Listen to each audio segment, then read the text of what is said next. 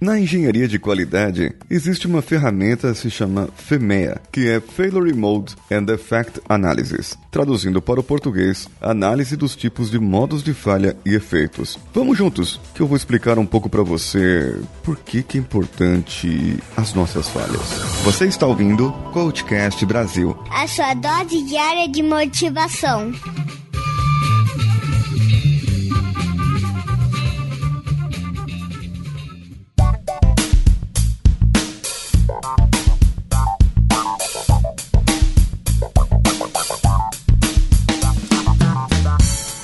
Essa ferramenta surgiu muito tempo atrás, lá na indústria automotiva. Eu não sei precisar o ano nem como, mas surgiu como uma necessidade para que eles pudessem saber cada ponto do carro, o que, que pode se falhar ou não. Basicamente, o FEMEA faz parte de uma documentação completa que o fornecedor de certas partes, por exemplo, o de painel do carro, ele fornece ali dizendo o material que foi trabalhado, como foi montado aquele painel painel, quais são os parafusos que contém aquele painel e como cada componente desse pode falhar e quais seriam as suas consequências, o que é o efeito. Acontece que nesse caso eles fazem uma conta de severidade, ou seja, o quão grave é acontecer isso, e a ocorrência, que é quantas vezes isso poderia ocorrer num determinado período de tempo. Eu utilizo muito essa ferramenta na engenharia de manutenção, ela é muito utilizada e existem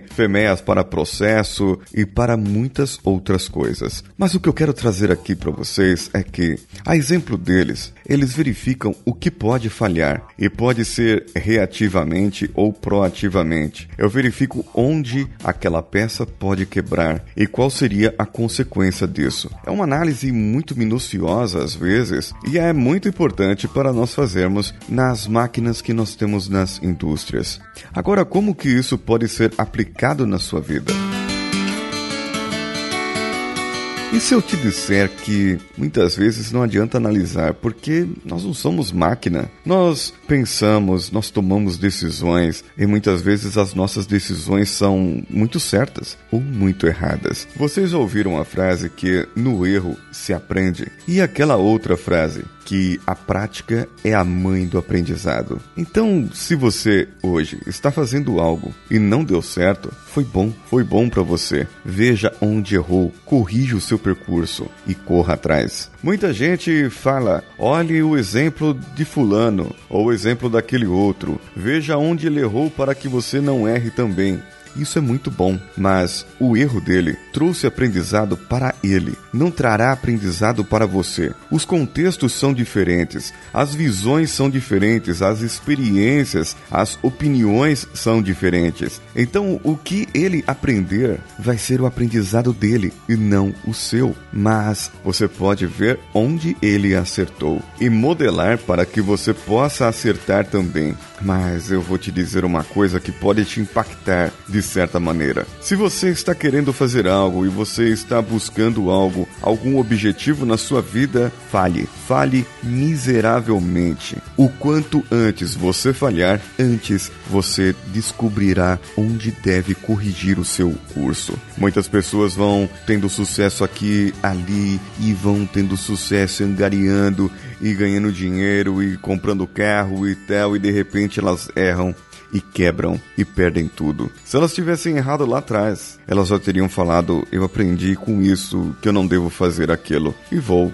corrigir o meu recurso aqui e talvez ela não quebraria. Porém, ela quebrar, perder todo o dinheiro, falir uma empresa, faz parte do processo. É um erro também. Há uma pesquisa antiga que fala que grandes empreendedores faliram pelo menos três vezes antes de dar certo naquele negócio que queriam. Isso é muito interessante ver esse tipo de comportamento. Mas isso não precisa acontecer com você. Isso não precisa acontecer com a pessoa que você está ajudando ajudando a crescer. Você pode ajudá-la a modelar as pessoas que acertaram e você pode ajudá-la a fazer uma análise onde ela poderia falhar na sua vida. As decisões que ela tem que tomar durante o ano, durante o período, você pode verificar o que você precisa tomar de decisão até o final do ano e o que pode acontecer de falha para que essas decisões, esses resultados não venham, o que pode acontecer na sua vida,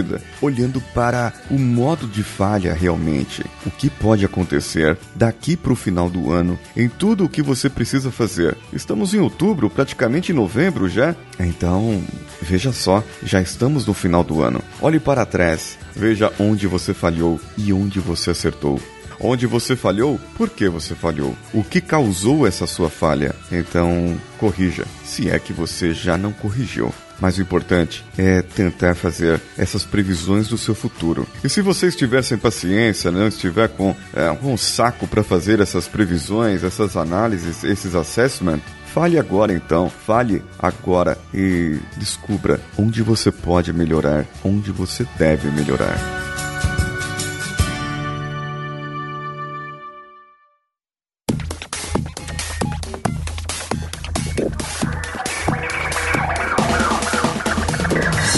Gostou desse episódio?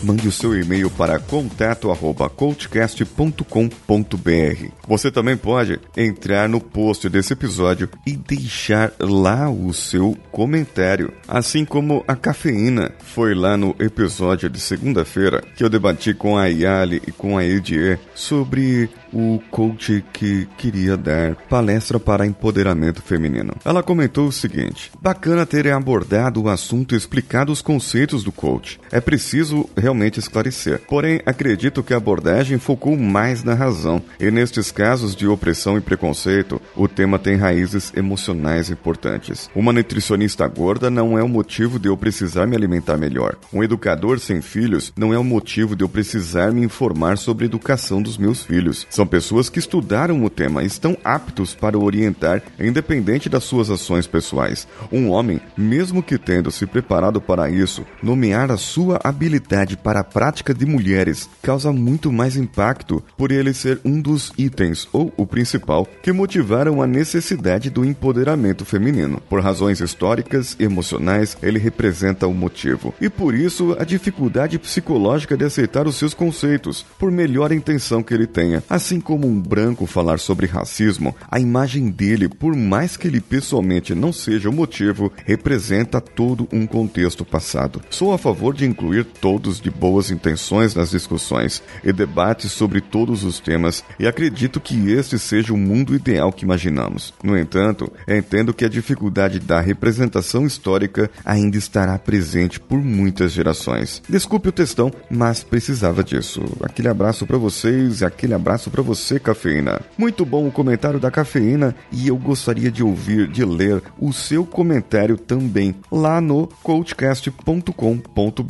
deixando o seu comentário logo depois desse episódio. Lá no post do episódio vai ter um espaço para comentários lá. Lembre-se de ir lá no YouTube, recomendar para a família, compartilhar com todo mundo o meu canal Coach Expresso. O link está no post desse episódio. E quando chegarmos a mil assinantes lá, eu farei a série de vídeos dedicada para o YouTube sobre auto-coaching. Como você pode fazer coach com você mesmo. Isso mesmo que você ouviu. Ficou com interesse? Ajude o canal a crescer e nós todos vamos crescer juntos. Eu sou Paulinho Siqueira. Um abraço a todos e vamos juntos.